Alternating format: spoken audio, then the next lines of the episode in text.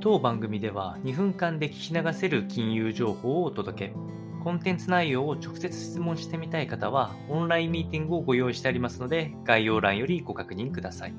本日のテーマは、スウェーデン総選挙、極右を含む野党が優勢報道と、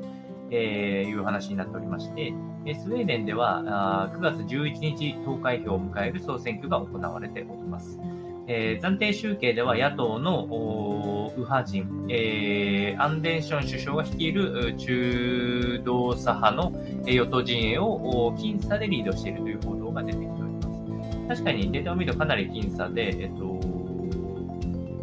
もう、その、えっと、社会民主労働党が野党の中心となる陣営となりますが、こちらが50.6%。そして、えー、今の与党である中道左派の与党陣営というのは48%ということで、まあ、わずかながらリードをしているという状況となっております。当然まだ投開票進んでいるということと、えっと、集計が行われたデータっていうのは、えー、6578地区のうち5132地区ということで、まあ80%、90%ぐらいの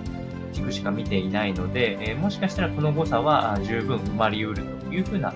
観点で見られております。でマーケットに関してすごく影響が出そうな予想は今のところないですけれども、まあ、やはり、あのー、中心となる政府、与党陣営が変わるっていうのは、どの国々でも